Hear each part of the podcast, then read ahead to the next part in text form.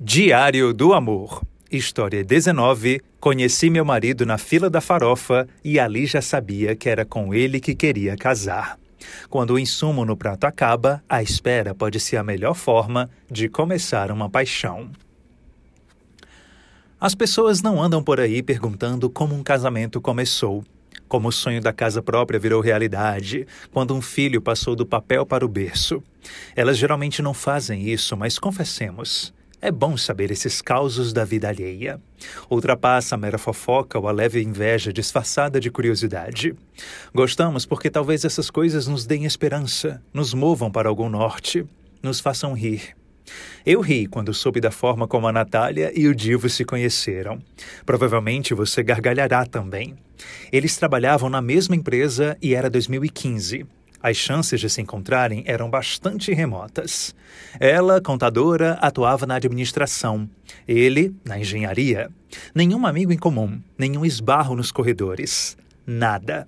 Mas em algum momento, na hora do almoço de um dia limpo, faltou farofa e eles foram buscar. Pode passar na frente, ela disse para ele na fila. Não, vou ficar aqui. Refeitório lotado, aquela balbúrdia de quando todo mundo está com fome. E os dois ali, pareados, aguardando a reposição. Começaram a conversar. Alguém rompeu o silêncio, porventura comentando sobre a quintura do tempo. O outro engatou e fez perguntas sobre detalhes pequenos e vãos. Quando a farofa chegou, a fome não importava mais tanto. Ficaram com cedinha de ficar perto um do outro. Mas tinha um detalhe. Natália não estava interessada romanticamente por Divo. Para ela, aquilo foi apenas inusitado. Conheci alguém bacana na fila da farofa. De certo, cumprimentaria se o visse na empresa outra vez e até chamaria para que sentasse na mesa com os amigos. Falariam das contas atrasadas e dos sonhos desfeitos. Mas era somente isso, uma companhia adorável. Divo não. Se para Natália ele chegou perto para talvez conquistar a amiga dela, no íntimo o processo era diferente. Estava apaixonado. Aquele papo regado à gastronomia tinha feito algo bonito com o coração. Por isso, no mesmo dia, enviou uma solicitação de amizade pelo Facebook. Aguardou resposta e ela veio. Natália aceitou. Foi ali que passei a vê-lo como potencial namorado, porque antes eu só o admirava como pessoa mesmo. O resto é fácil de imaginar. Horas e horas de trocas, confissões e risadinhas à boca miúda. Vontade de se ver e rever, de planejar futuros em conjunto. Com o tempo, assumiram um namoro inclusive para os chefes no trabalho, algo que cresceu e transbordou para as outras pessoas ao redor.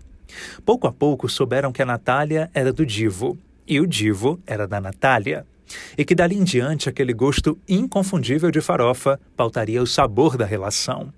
Foi assim que casaram um ano e quatro meses depois desse início. Frio na barriga no cartório, roupas muito alinhadas, aliança tinindo no dedo. Na cronologia foi assim: paquera e namoro em 2015, término em agosto de 2016, reconciliação também em 2016, mas como poderiam viver separados? Casamento em março de 2017, Pedro em julho de 2019. Pedro é Pedro Girão, filho do casal. Hoje tem quatro anos. É a concretização máxima do querer. Ele tem os cabelos fininhos e desalinhados, simpatia no sorriso. Veio depois de outras quimeras realizadas. A viagem para Canoa Quebrada em lua de mel, os réveillons juntos, a convivência ainda mais estreita com a pandemia. Veio no tempo de esticar o tempo. Na corrida insana dos dias, os três gostam de fim de semana em casa, filmes e pipoca. Não deixaram de lado a importância da conversa, do cuidar em gestos e palavras. Divo, por sinal, adora cozinhar. Talvez ele faça farofa nessa noite, lembrando do bendito dia em que aqueles grãos fininhos e amarelos instauraram um novo universo. O melhor deles.